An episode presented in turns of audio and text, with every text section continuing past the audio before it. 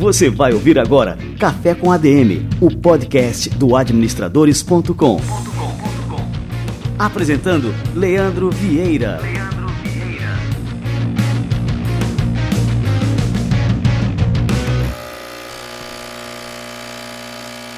Quem escuta esse barulho, quem escuta esse som, fica logo animado, porque esse é um som que todo amante de café, todo viciado em café, não pode escutar, que já fica totalmente animado.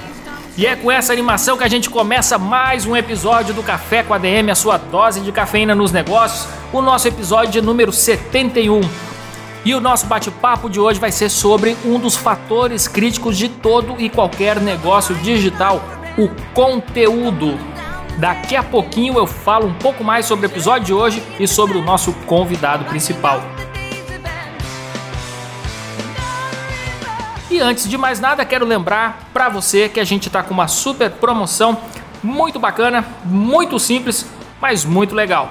A gente está sorteando aqui no Café com a DM o livro Quem Pensa Enriquece. A dinâmica para participar e para concorrer é muito simples, basta comentar em uma postagem sobre o Café com ADM, pode ser no Facebook, pode ser no Instagram, pode ser no próprio aplicativo de podcasts do seu celular. Basta fazer um comentário sobre este episódio ou sobre o Café com ADM, deixa lá suas palavras, sua avaliação sobre o que a gente tem feito aqui neste podcast todas as semanas, e aí você já está automaticamente concorrendo a este exemplar do livro Quem Pensa Enriquece do Napoleon Hill.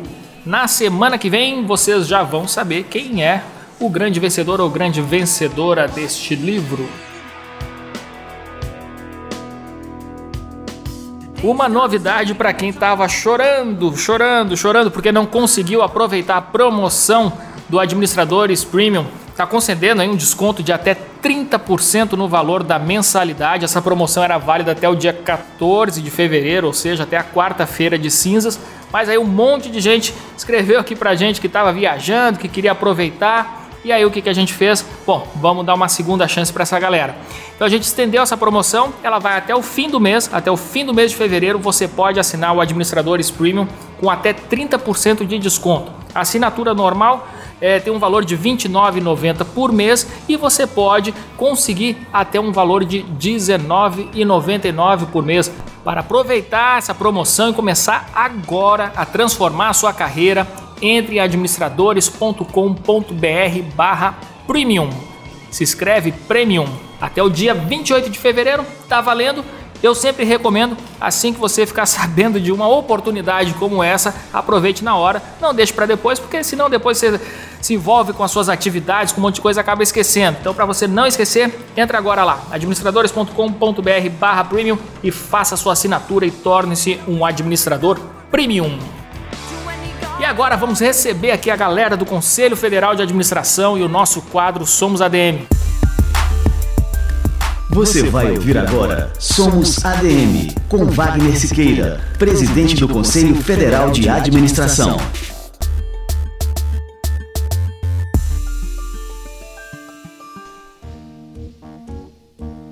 Tem países, portanto, que têm maus costumes e boas instituições. Tem países que têm boas instituições e maus costumes. E tem países que têm péssimas instituições e péssimos costumes. O Brasil. Então, nesse contexto, nós não temos bons costumes e temos piores instituições. Mesmo instituição no presidencialismo, que é a eleição de um presidente, mas tua majestade imperial, o presidente do Brasil, mesmo sendo um regime presidencialista, eu pergunto onde que funciona presidencialismo no mundo afora os Estados Unidos. Se vocês me disserem um país razoável, eu vou me ceder a essa circunstância. São quantos países na ONU? Quantos funcionam no regime presidencialismo afora os Estados Unidos? Então, uma coisa que só dá certo lá não pode servir. E o que no Brasil dá errado. No Brasil, como todos os países da América Latina. Tá certo? Então, democracia é isso, essas questões. Instituições e costumes. Ah, costumes são as maneiras de ser, educação. É verdade, a educação ajuda muito. Só que quando os ingleses que estavam indo para a Austrália para fundar no século XVIII né, a Austrália, eles chegaram aqui no Brasil e olharam aquilo e falaram: como é que não se deve fazer a administração já naquele momento? É um país bem mais moderno, parlamentarista, claro, claro, não é presidencialista. Lá Funciona? Funciona. Boas instituições, bons costumes. Então, essa lógica precisa preservar. A educação resolve? Quantos anos nós vamos demorar para resolver isso na educação? Aí a gente esquece que as instituições também educam e deseducam. A gente aprende uma coisa na escola, vai para o partido, vai para a realidade, vai para as organizações, vai para a sociedade e também se deseduca. Não é assim? É verdade que às vezes o menino está nos ensinando na mesa, que a gente, ou na, no carro, pai, não pode avançar o sinal e a gente avança. Ele aprende que também tem que avançar o sinal. Então, as instituições, elas educam e deseducam, pervertem também. Então, é preciso pensar em instituições e costumes. É verdade que você vai acelerar o processo se você criar instituições pela inteligência, pela vontade, pelo desejo comum de realizar mudanças profundas que a sociedade. Se nós não pensamos, o papel do administrador é tratar os costumes, sim, mas é fundamentalmente tratar das instituições para ajudar através da mudança dos costumes e consolidar a democracia. Você ouviu Somos ADM, com Wagner Siqueira, presidente do Conselho Federal de Administração.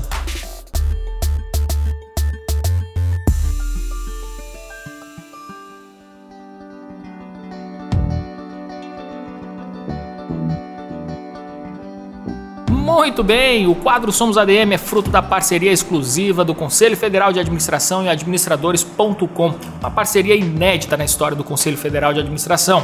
E a gente tem um orgulho muito grande de contar com o CFA como apoiador e parceiro das ações do Administradores.com. eu já falei desse cara por aqui, o Ricardo Oliveira, o cara que é jornalista, mestre em comunicação, especialista em comunicação e marketing em mídias digitais, atua mais de oito anos no mundo do conteúdo digital. Ele já participou da implantação de projetos como o G1 e o Globo Esporte. É, já foi coordenador de mídias sociais de diversas afiliadas da Rede Globo e desde 2009 o cara ministra cursos, palestras e módulos de pós-graduações pelo Nordeste, com passagens por faculdades como Estácio, Maurício de Nassau e a UNIT.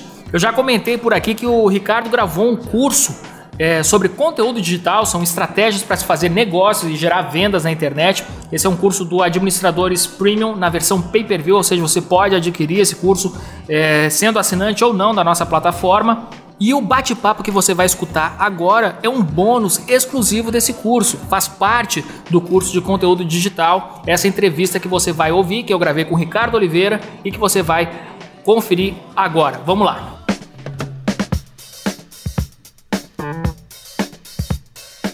E aí pessoal, tô aqui com o Ricardo. A gente vai agora bater um papo sobre conteúdo digital, as melhores práticas, aproveitar a presença dele para a gente extrair mais ainda é, desse conhecimento, dessa experiência dele em conteúdo digital. E eu também tô aqui como aluno, vou conduzir essa entrevista, mas estou aqui para aprender como vocês. E aí, Ricardo? Cara, fantástico o conteúdo do curso. Eu tô simplesmente apaixonado pelo que teu massa. conteúdo. Pelo conteúdo, não é por você, viu, cara? que massa, que massa. E quando eu assisti as aulas aqui do teu curso, eu, lógico, fico remontando toda a história do, do administradores. E também é, muita gente me procura querendo colocar um negócio na internet e eu sempre vejo que as pessoas assim é, pensam em tudo, pensam na plataforma que vão utilizar, pensam nas estratégias de SEO, pensam no, nos anúncios que vão fazer e acabam esquecendo o principal, que é o conteúdo. Para mim, o conteúdo é a razão de existir de um negócio digital. O que, que você acha, Ricardo, que essas pessoas assim têm que fazer na hora de colocar? Vou colocar um negócio, né, vou utilizar a internet como o meu mercado qual que é a, a, o, o, primeiro ponto, né, o ponto principal que as pessoas devem se concentrar para ter um negócio digital de sucesso? É, aproveitando bastante do que o pessoal já viu no curso, assim, eu acho que uma ideia que é interessante, que eu acho que explorei, posso explorar um pouco mais aqui para a galera se aprofundar nisso, é a ideia de conteúdo como uma cultura da empresa. Isso é um ponto que é diferente, assim. Eu comecei a trabalhar com produção de conteúdo lá por 2007, informalmente, como estagiário, freelancer. E quando eu comecei a levar mais a sério profissionalmente foi mais ou menos 2009. Só que, sei lá, de 2009 até pouco tempo atrás, até, sei lá, dois anos atrás, eu via con conteúdo como uma estratégia que uma empresa pode utilizar para fazer sua divulgação, para fazer seu marketing, para fazer sua comunicação. E o que eu comecei a pensar, e acho que tem tudo a ver com isso, com empresas ainda mais com as empresas que querem começar a trabalhar especificamente já na internet, a ideia dela considerar conteúdo como a base mais sólida para ela se conectar com seu público. Quer dizer, não é simplesmente utilizar conteúdo como uma estratégia, né? Ele de fato vai ser uma das estratégias que você pode utilizar. Mas quando você é uma empresa de internet, você está considerando que o público consome conteúdo o tempo todo, que o público está procurando coisas legais para consumir.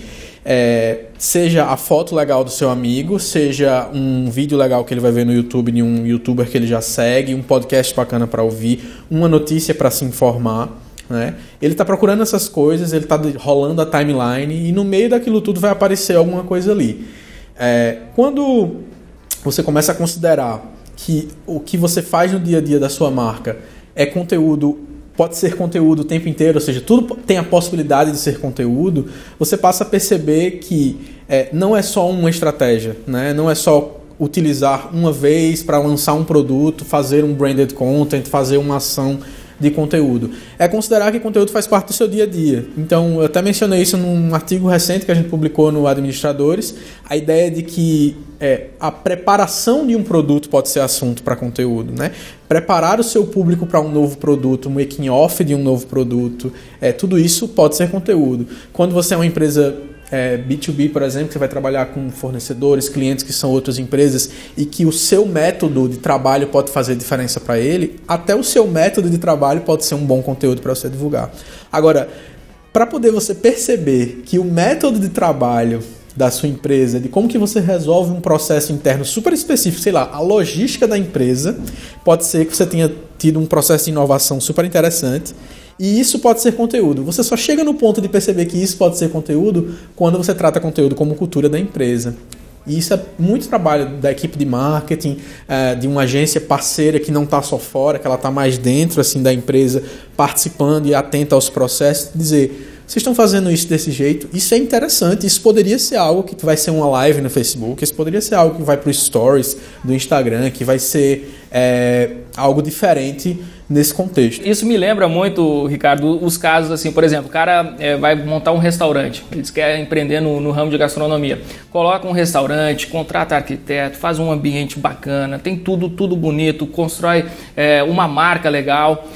E, enfim, ele cuida de todos os detalhes e esquece do principal que é a gastronomia. Então você vai no restaurante, pensa que vai ter uma, uma experiência gastronômica e chega lá e se frustra. Então muitas vezes eu vejo isso também nos negócios digitais. Você vê aquela apresentação, tudo, layout impecável, tudo mais. Quando você vai ler o conteúdo, você se frustra justamente no, no principal, que é o que você estava buscando. Então acho que, que as pessoas têm que realmente prestar muita atenção nisso, né? O que, que eles vão passar, porque acho que é, é o, o que o, os leitores querem, agora falando mais na parte de comunicação, como administradores que produzem conteúdo né, para pessoas interessadas na área de negócio, tem que observar o que o seu público-alvo quer consumir em termos de conteúdo, né? Totalmente, até porque assim, é, considerando, por exemplo, que você é um restaurante ou que você é uma startup, é, o teu público inevitavelmente está buscando conteúdo. E é muito natural, pelo menos para mim, assim, pessoalmente até se eu chego e descubro uma empresa nova que acabou de lançar um produto, sei lá, jogou um anúncio impulsionado lá no Facebook para mim, e quando eu clico no link, caio no site da empresa,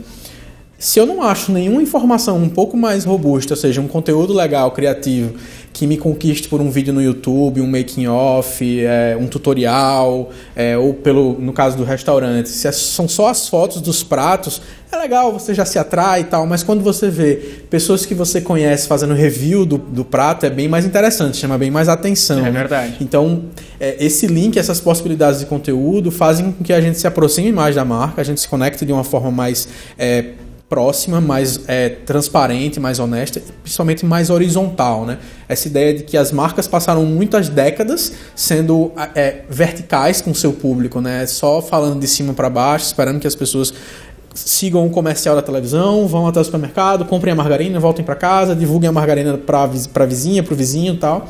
E você fica nessa lógica, e hoje a gente está falando de uma lógica que todo mundo conversa, todo mundo produz conteúdo. A pessoa que você está conversando hoje que você nem faz ideia que ela pode ser seu concorrente até, ela está conversando com você no inbox, pedindo informações sobre o produto, na verdade pode ser o concorrente fazendo pesquisa de mercado, ou seja, tudo é muito aberto, tudo é muito amplo e faz com que a gente tenha que construir conteúdos que cativem o público, conectem um público de verdade. Né? A ideia de marcas que estão procurando se conectar com o seu público constantemente através de conteúdo é uma das coisas que a gente discutiu no curso e que eu acho que precisa ser é, trabalhada com mais evidência. Para mim, é, assim, a principal aposta para os próximos anos é essa ideia de um conteúdo que faz parte da cultura da empresa, que muda até a rotina da empresa.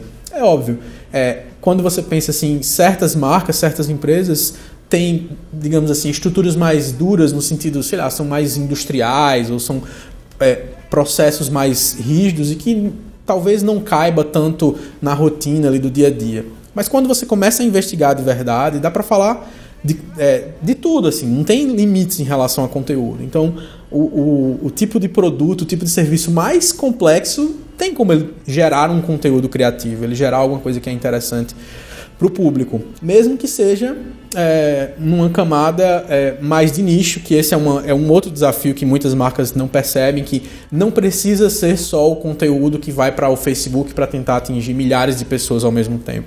Você pode trabalhar conteúdo no nicho, só numa newsletter, só no intranet, só para os seus colaboradores. Tudo isso é conteúdo também. A questão é você olhar para as necessidades, olhar para o problema e atacar o problema, que é o principal Perfeito. desafio.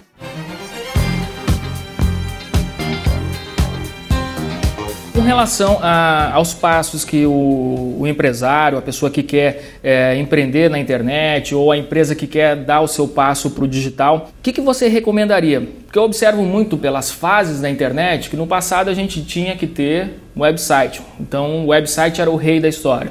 Depois teve uma fase que os blogs tomaram conta, então surgiu até o termo de blogosfera, né? Blog, blogosfera, era isso, era isso, isso né? Então as pessoas tinham um blog, o cara era blogueiro, então o cara era, era um empreendedor digital. Depois as coisas começaram a mudar com esse advento das redes sociais gigantescas, como o Facebook, que hoje em dia ainda é o rei, mas vem também o Instagram com outra forma de, de se comunicar. E aí as pessoas passaram é, simplesmente a utilizar, a utilizar essas plataformas para é, criar ali a sua autoridade digital, a sua presença digital, principalmente em cima dessas plataformas. Qual que é o caminho hoje em dia para a pessoa realmente fincar sua presença na internet né, e construir um negócio digital de sucesso? Eu gosto sempre de dizer que é um pouco de engenharia reversa. Geralmente a gente tenta encontrar qual é a plataforma que é mais adequada para minha marca. É a primeira coisa que a gente pensa, né? Qual é o se eu vou para o Facebook, se eu vou para o Instagram, vale mais a pena estar no YouTube, ter um blog hoje em dia, vai valer mais a pena fazer inbound marketing com nichos, automações, né, de e-mail, essas coisas. E eu sempre tento incentivar que todo mundo faça um processo reverso. E aí você que é da área da administração sabe muito bem como é difícil muitas vezes você arrancar da pessoa os objetivos de verdade que ela tem com aquele negócio. No geral é, não, eu quero ganhar dinheiro, eu quero vender, eu quero, eu quero atingir os melhores resultados no final do ano, aumentar minha receita e tal. Mas quando você precisa arrancar, né, num trabalho de marketing bem feito, você precisa arrancar da pessoa como é que você quer ser visto, né? Como é que é teu posicionamento? Como é que você quer que as pessoas é, percebam a marca, né? Se ela for escolher entre você e outra, o que você quer que ela veja em você que faz ela escolher você e não a outra marca?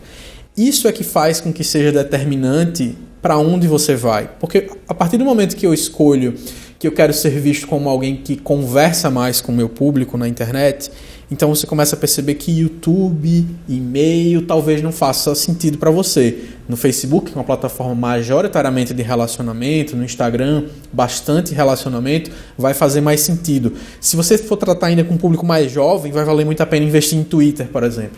Então, quando você começa a perceber quais são as características da marca, no sentido é, que é duradouro, ou seja, não depende de uma plataforma que amanhã pode acabar, que amanhã pode ficar em baixa e não fazer mais sentido você começa a estabelecer critérios que não dependem dos, dos aplicativos e das ferramentas, porque aplicativo e ferramenta passa. O que não passa é cultura da empresa, é o posicionamento, é como que você estabelece esses critérios que são de curto, médio e longo prazo. No curto prazo, eu posso estar no Snapchat, curtindo, aproveitando o boom, fazendo. Mas aí o Snapchat saiu, e aí?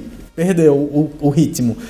Não, eu estabeleci meus critérios de médio e de longo prazo, que é relacionamento. Vou descobrir qual é o próximo lugar onde as pessoas estão querendo se conectar, se relacionar com marcas como a minha, e aí vou estar tá lá. E aí, quando você estabelece isso, fica bem mais fácil. Fica bem mais fácil porque você vai conseguir trabalhar ali nos seus seis primeiros meses, nos seus 12 primeiros meses, estratégias que têm a ver com o que você quer ser, com o que, o que a marca quer ser.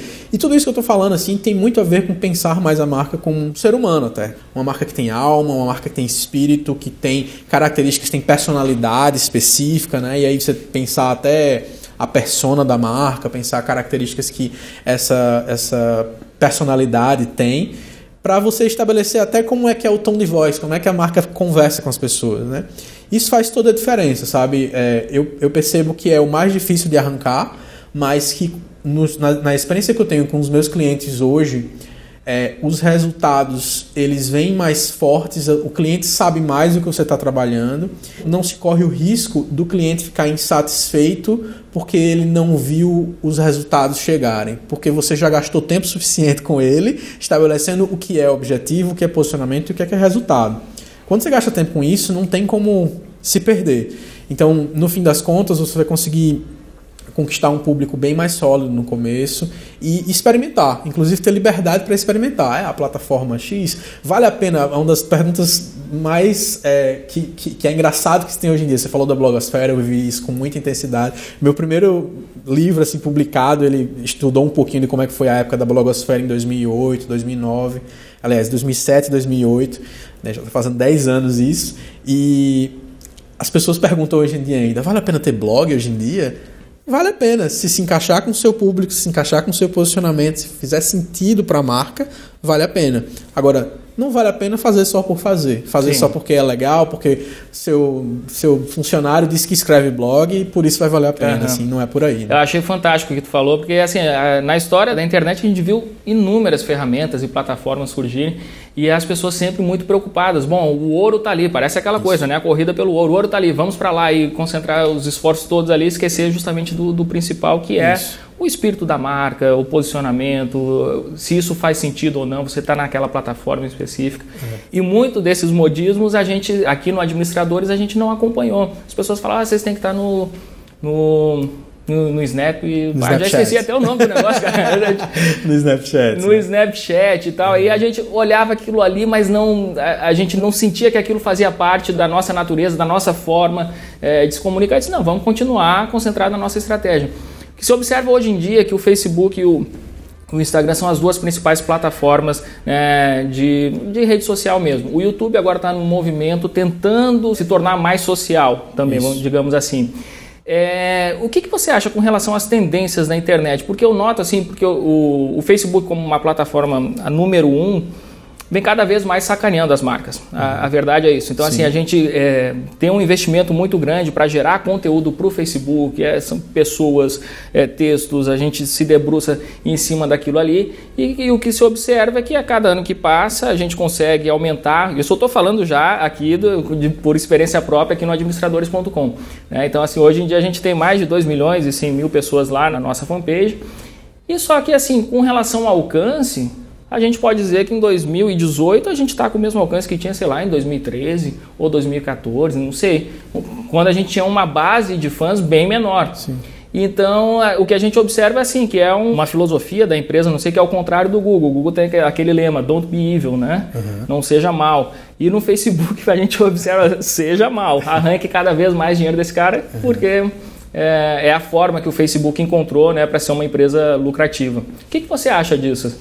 Eu acho que o Facebook ele tem é, demonstrado, por um lado, a ideia de que ele quer fortalecer o conteúdo pessoal, né? Ele recentemente saíram mais notícias sobre isso, assim, a gente vai diminuir a presença de conteúdos de marca no feed, a gente vai colocar mais, vai aparecer mais as fotos, os posts dos seus amigos. Uhum.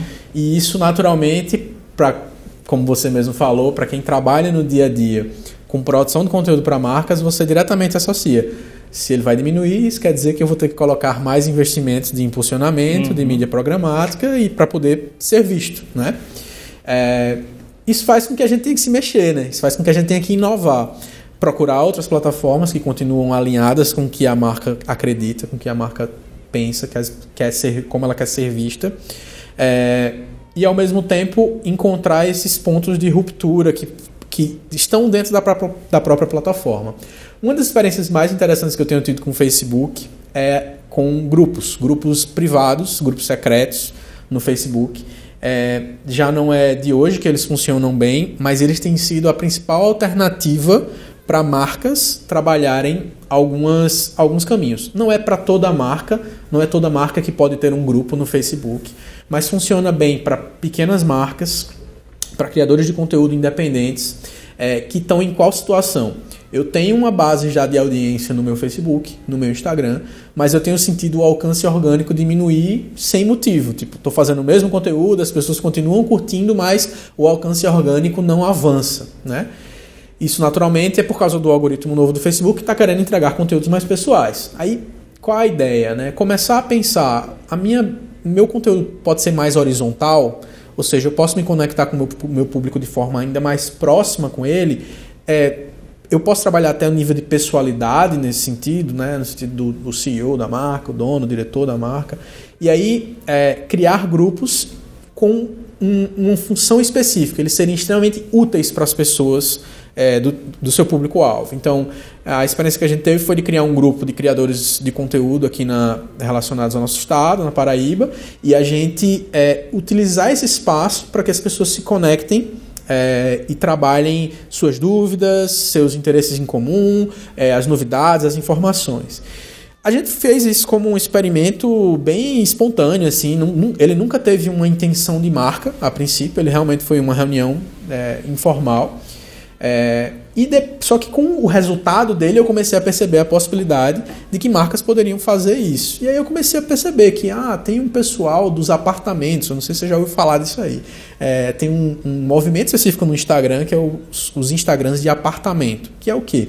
O pessoal que gosta de decoração ou que está reformando ou chegando no seu primeiro imóvel cria o Instagram do apartamento, que é mostrar, ah, a gente acabou de reformar essa parede, a gente acabou de colocar aqui a cerâmica nova na cozinha, compramos esse eletrodoméstico e tal. Um dos primeiros Instagrams desse sentido é de um, de um, um case bem interessante que eu gosto muito, que é das irmãs Alcântara, do Tudo Orna, que é lá do lá de Curitiba.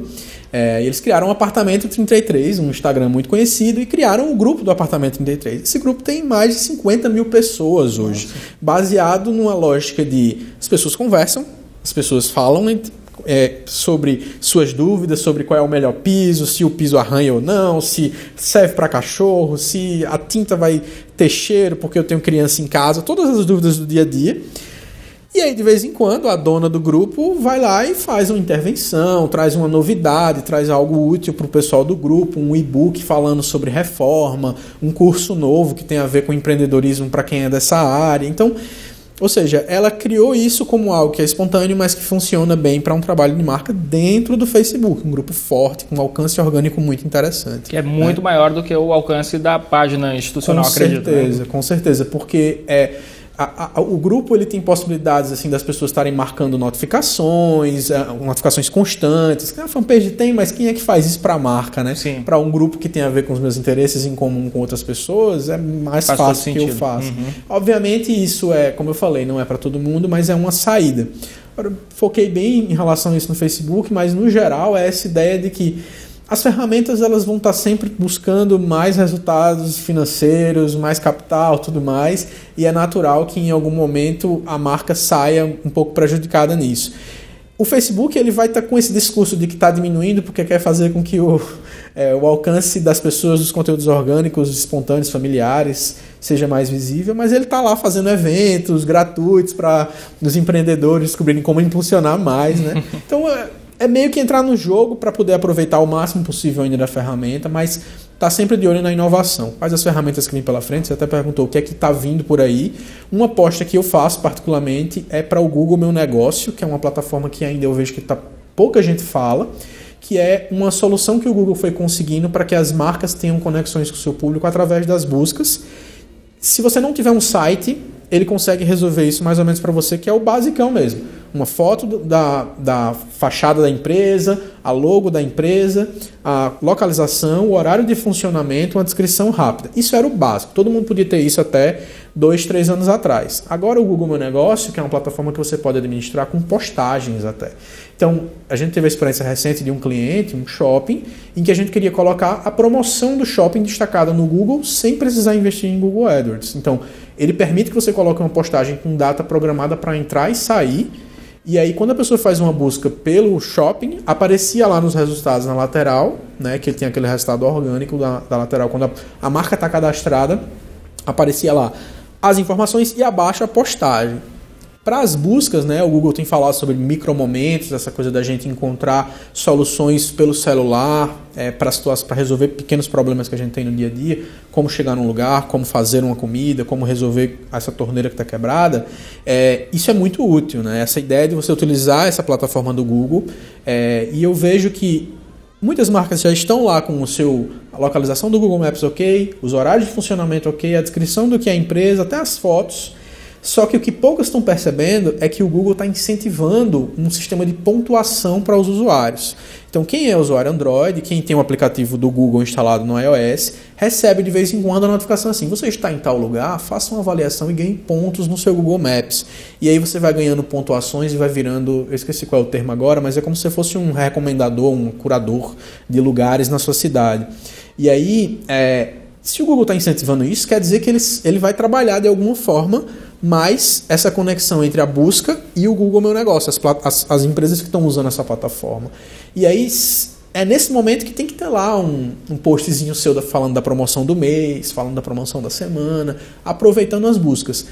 É, numa escala de alcance para algumas empresas vai ser muito menor do que o Facebook no alcance geral, mas na conversão pode ser que seja bem mais forte. Ótimo, gostei né? dessa dica.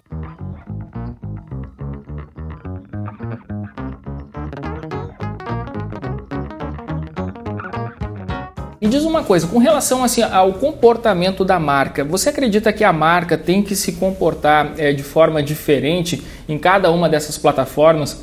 Existem até memes na internet, por exemplo, como que as pessoas se comportam no LinkedIn. No LinkedIn ele vai botar lá que ele é cofundador, CEO, alguma coisa assim da sua empresa.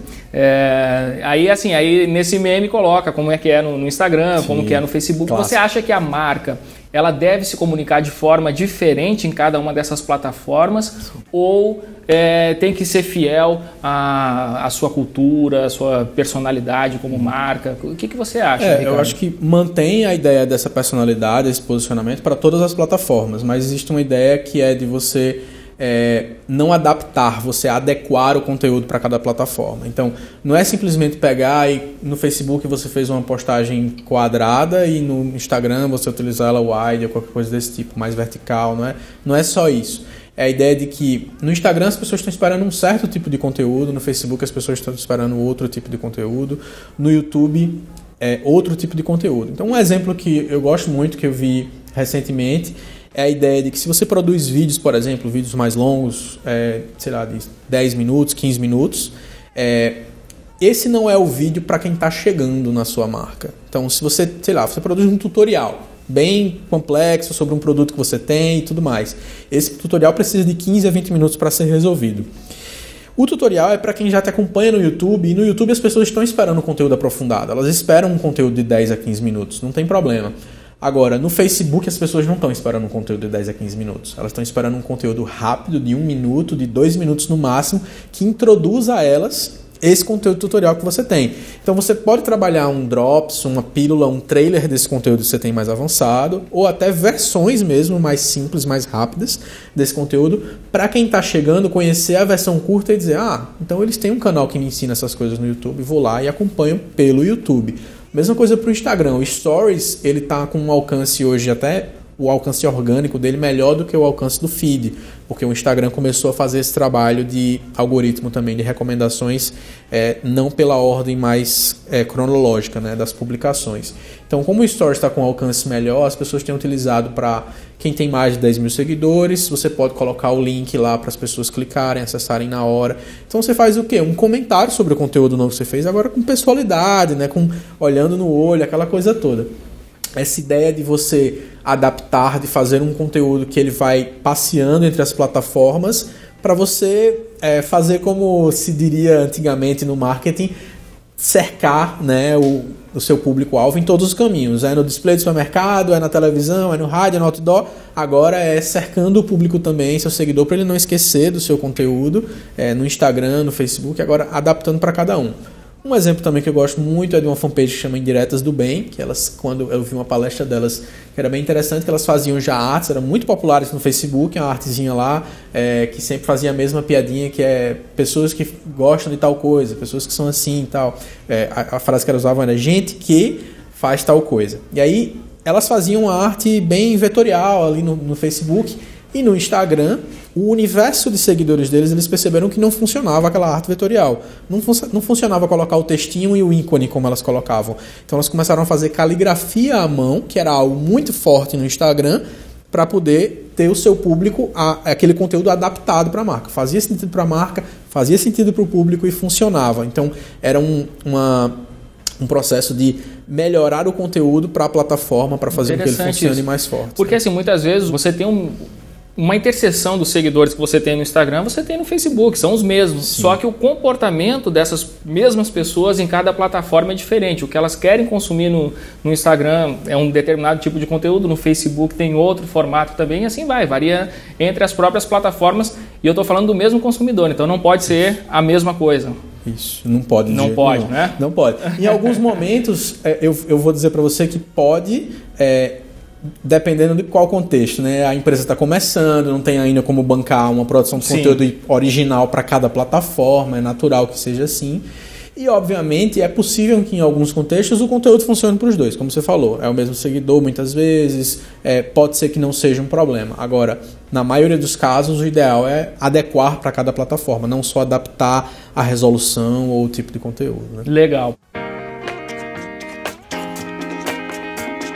E agora com relação à, à estrutura, Ricardo, você falou que as empresas precisam mudar um pouco a cultura para poder abraçar essa cultura de conteúdo. O que, que você recomendaria para uma empresa, é, digamos, que tem ali o, o, seu, o seu negócio local, tradicional, ali na sua cidade e quer ter uma presença digital. Esse cara, ele tem que contratar pessoas de fora, ele, ele tem que dar treinamento para as pessoas que estão dentro para abraçar essa nova cultura. O que, que você acha que, que é uma boa estratégia para ocorrer essa transformação? É, a gente sabe que depende muito do orçamento, depende muito de qual é o porte dessa empresa. Às vezes, hoje em dia, está cada vez mais comum no contexto brasileiro, é, empresas de um homem só, né, digamos assim, alguém está começando seu negócio, faz os doces em casa, coloca foto no Instagram ele mesmo, posta alguma coisa. E eu gosto sempre de pensar por esse contexto porque eu acho que ele é o mais comum. Né? É, quando você pensa nesse contexto, eu adoro ver que muitos empresários, empreendedores pequenos, é, microempreendedores individuais estão fazendo isso. Eu gosto de ver isso começando e pensar, continue fazendo isso, sabe? Continue fazendo você mesmo. Agora, pegue um pedacinho da sua verba e gaste tempo fazendo um curso legal como esse na Administradores, assinando Administradores Premium para você consumir as melhores coisas e você fazer melhor o que você está fazendo. Porque fazer instintivamente Vai ter acerto? Vai. Mas vai ter hora que você não vai saber mais o que fazer. Vai, vai faltar post no dia que você precisava de post. Você não vai saber direitamente, direito como impulsionar conteúdos no Facebook. É, fazer como fazer fotos melhores, como fazer fotos mais atrativas. Meu concorrente está fazendo umas fotos muito bonitas, contratou alguém, mas eu não tenho como contratar alguém ainda. Cara, tem como você investir pouco, um pedaço do seu orçamento para você fazer cursos que vão fazer você crescer. Numa segunda etapa, já tenho como contratar alguém Primeiro de tudo, nunca contrate alguém que te oferece pacotes de posts, nunca contrate alguém que te oferece é, postagens por 300 reais por mês. Isso é roubada, isso não tem futuro. A ideia é você procurar alguém que, mesmo que seja um freelancer, não seja necessariamente uma empresa porque você ainda está com um orçamento pequeno, contrata alguém que pergunta para você essas coisas que a gente mencionou aqui. Qual é o teu objetivo? Como é que você quer ser visto? Né? Olha o conteúdo que essas pessoas já produziu para outros clientes. Fez sentido? Deu resultado? O engajamento foi legal? Liga para o outro cliente. Estou né? exagerando um pouquinho, mas essa ideia de investigar para encontrar Sim. soluções. Quando você chega num patamar um pouco mais à frente, você vai contratar uma agência, é, um escritório especializado nisso a ideia é que eu tenho tentado difundir bastante assim com os alunos, com os parceiros, é que a gente está passando agora por um momento de ruptura na contratação de agências de publicidade, agências digitais. Para mim não existe mais, não faz mais sentido essa ideia de eu contratar alguém que fica lá no escritório dele e que me vê uma vez por semestre ou que me vê a cada dois meses para conversar sobre as metas, os objetivos, é, o produto novo, vem de vez em quando na empresa, manda um fotógrafo na empresa para vir fotografar. Essa relação um pouco fria eu acho que está deixando de fazer sentido. Né? A gente vai ver clientes mais exigentes que sabem já que precisam de conteúdo digital, mas que precisam também de pessoas que venham para dentro da empresa e conversem com ele sobre o que ele realmente está buscando. Muitas empresas de pequeno porte jamais vão ter no médio prazo um coordenador de marketing, um analista de marketing interno, um gerente de marketing, que pode fazer com que esses conteúdos sejam bem alinhados com essa empresa terceirizada. Então você precisa cumprir um pouco esse papel para o empresário, né? Talvez você não consiga nem orçamento para isso, mas se você investir nisso hoje, assim como fornecedor, é certeza que você vai conseguir resultados melhores com seus clientes e vai ter um portfólio mais legal.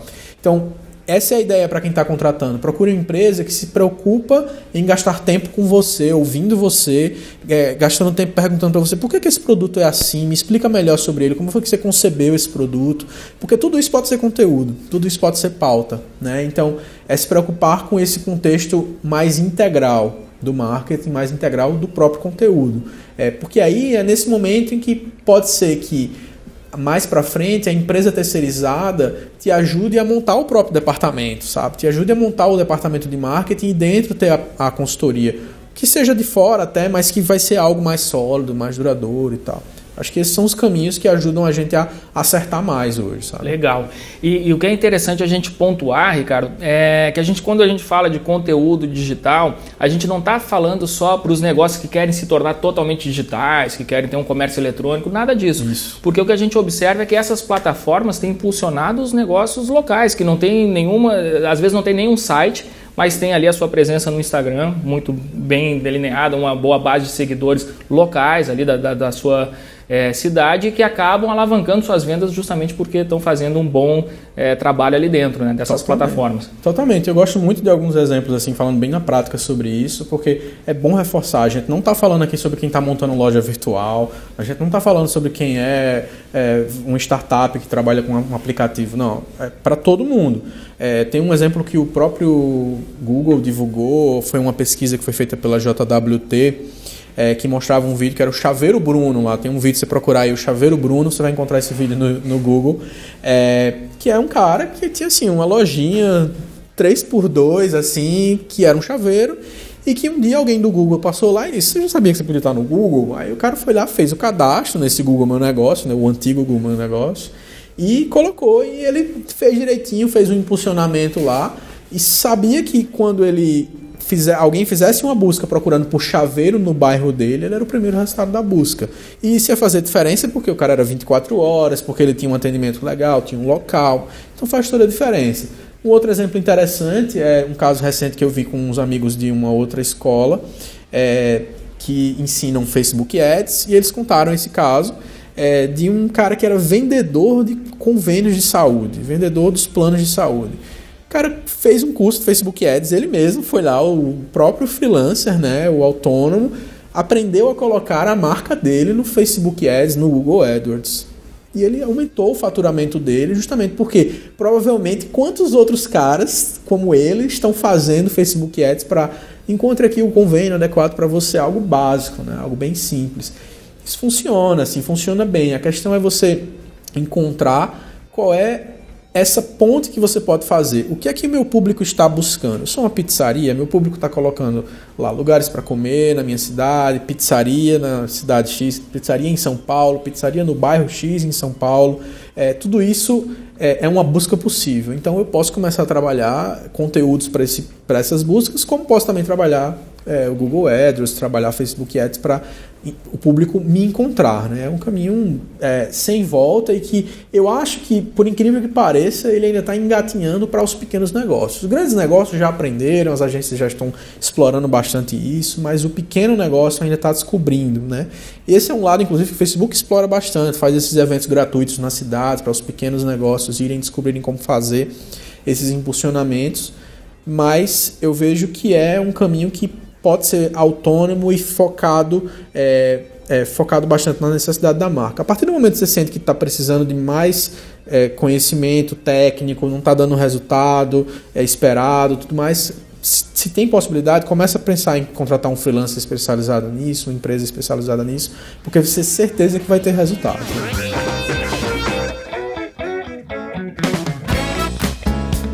É, Ricardo, agora eu estou lembrando aqui de um caso, é uma empresa de um amigo que contratou uma agência para fazer suas postagens digitais ali no Instagram. Então essa empresa não tinha uma cultura digital, nem uma cultura de conteúdo, mas sentia a necessidade de ter uma presença digital.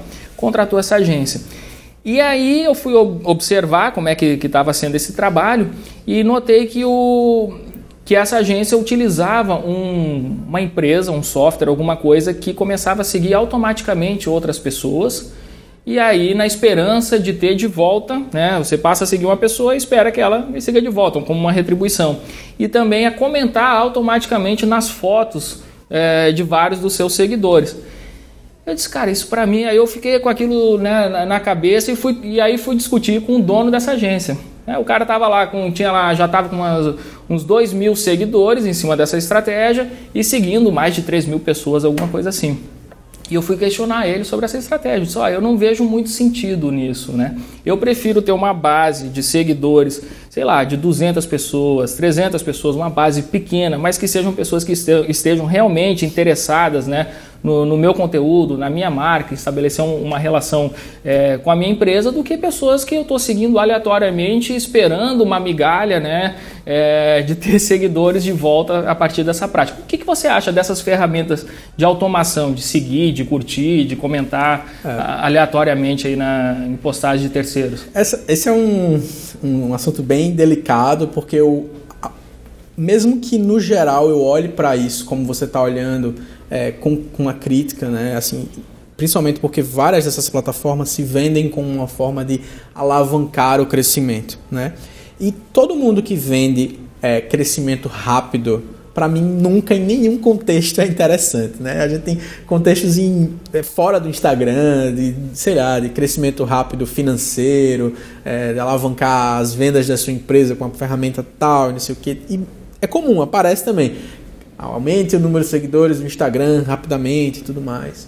E no geral eu coloco um pé atrás. E aí depois quando eu vou olhar um pouco com mais calma, eu vejo o, o outro lado. Como que é possível utilizar esse recurso de uma forma interessante. Não é legal fazer seguir automaticamente gente aleatória, não é legal fazer comentário automático.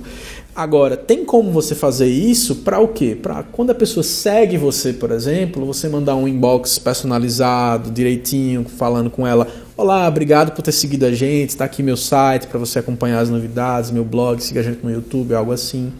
Né? Alguém que utiliza uma hashtag específica, é, de alguma forma você criar essa interação também, pode ser que tenha. Agora tem que ser muito específica a hashtag. Quanto mais ampla, menos possibilidade de você acertar nesse sentido. Né? Então, assim, tem como você fazer. Agora, hoje as possibilidades ainda estão muito escassas, porque no geral as plataformas estão batendo muito nessa tecla de você crescer seguidores, fazendo para seguir automático, para curtir uma, a foto automaticamente e tal. Eu gosto mais da ideia de quando, se você é uma marca, por exemplo, que já tem uma hashtag estabelecida pelo seu público, sei lá, uma marca de entretenimento que talvez seja mais comum, é, quando alguém usar essa hashtag, você dá um like. É, provavelmente esse cara já é teu seguidor, então faz sentido você dar um like automático lá, né? Porque ele vai lembrar, vai ver que você curtiu tal. Agora, aleatório demais, é tudo, tudo parte da estratégia, né? Tudo parte do, daquilo que a gente falou, do posicionamento, depois vem os objetivos e a estratégia tudo que parece automatizado não é legal, né? Tudo que parece automatizado não é interessante para o público. Assim como os e-mails de automação do inbound marketing, que hoje estão ficando cada vez mais cansativos, né? Em alguns momentos as pessoas criam trilhas que são muito fechadinhas, assim, e fica muito evidente para o inscrito, né? Para o inscrito naquela newsletter de que está sendo muito automático, né? É legal quando vem alguma coisa surpreendente, quando vem um e-mail com mais cara de personalizado, quando vem alguma coisa que quebra aquela rotina, né? É, e a, a gente está começando a rever esses processos. Eu, eu gosto muito de uma expressão que é, eu utilizei um tempo atrás, em, acho que faz uns dois, três anos, numa palestra na Campus Party, falando sobre tendências, que é a ideia de automação humanizada, né? A gente tentar encontrar essas automações porque elas facilitam processos internos de marketing digital. Agora, o quanto de humanização você pode colocar nesse processo para poder fazer ele ser mais valioso. Né? Agora eu estou lembrando de um caso aqui, só para ilustrar aqui a, esse nosso ponto. Tem um conhecido nosso que utiliza uma dessas ferramentas de automação e um dia nós noticiamos, eu não lembro a morte de quem, mas era a morte de um grande nome aí da, da administração. O cara morreu, nós fizemos um, uma nota de pesar ali no Instagram. E esse cara, com seu script automático ali para comentar, entra lá batendo palma dizendo show. Nossa, é, realmente. É, exatamente aí onde está o, é. o erro, né? Você quando, quando é, nesse ponto assim é que você percebe a necessidade de você ter um profissional que vai olhar o macro assim que vai olhar o máximo de possibilidades é muito difícil você acertar todas né em automações mas é justamente aí onde mora o risco o da risco. automação exato Pô, Ricardo, queria te agradecer demais por esse nosso bate-papo, pelo curso. O curso está fantástico, é para ser visto, revisto. Nós estamos totalmente alinhados né, em nossas crenças e acho que é realmente esse o caminho para ter um negócio digital de sucesso. Não só um negócio digital, mas um negócio que utilize né, todas as forças que o meio digital é, possui para a gente tirar proveito nos nossos próprios negócios. Maravilha, obrigado. Foi um prazer gigante gravar esse curso aqui com administradores e Estou disponível também para o pessoal que vai deixar os comentários aqui na plataforma para responder. É, vou olhar com carinho assim as dúvidas que o pessoal tiver para a gente interagir e quem sabe em próximas oportunidades trocar mais ideias aí também com outros conteúdos de marketing. Show de bola, valeu Maravilha. Mário.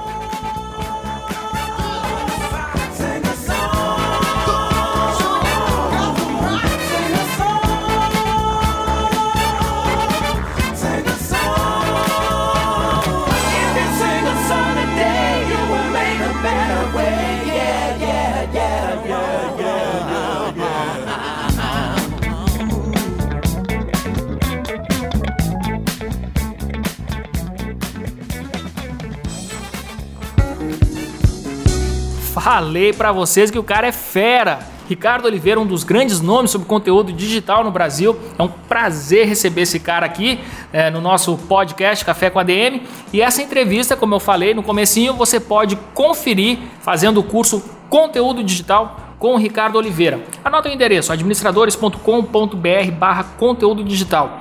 Particularmente, esse é um curso diferente de tudo que existe na internet sobre o assunto. O Ricardo Oliveira tem muita consistência, ele tem muita bagagem e ele entrega todo esse conhecimento, toda essa experiência dele neste curso que está realmente impecável. Muito bem, galera. Lembrando para vocês que estamos com essa promoção, deixa o seu comentário, deixa o seu comentário sobre o Café com a DM, sobre o episódio de hoje. E este comentário está valendo um livro quem Pensa Enriquece do Napoleon Hill. Na semana que vem a gente vai divulgar o resultado desse sorteio. Então deixa aí o seu comentário, concorra e boa sorte. Este foi o nosso episódio de número 71. Na semana que vem a gente volta com mais cafeína para vocês. Combinado? Então até a próxima semana com mais um episódio do Café com a DM, a sua dose de cafeína nos negócios.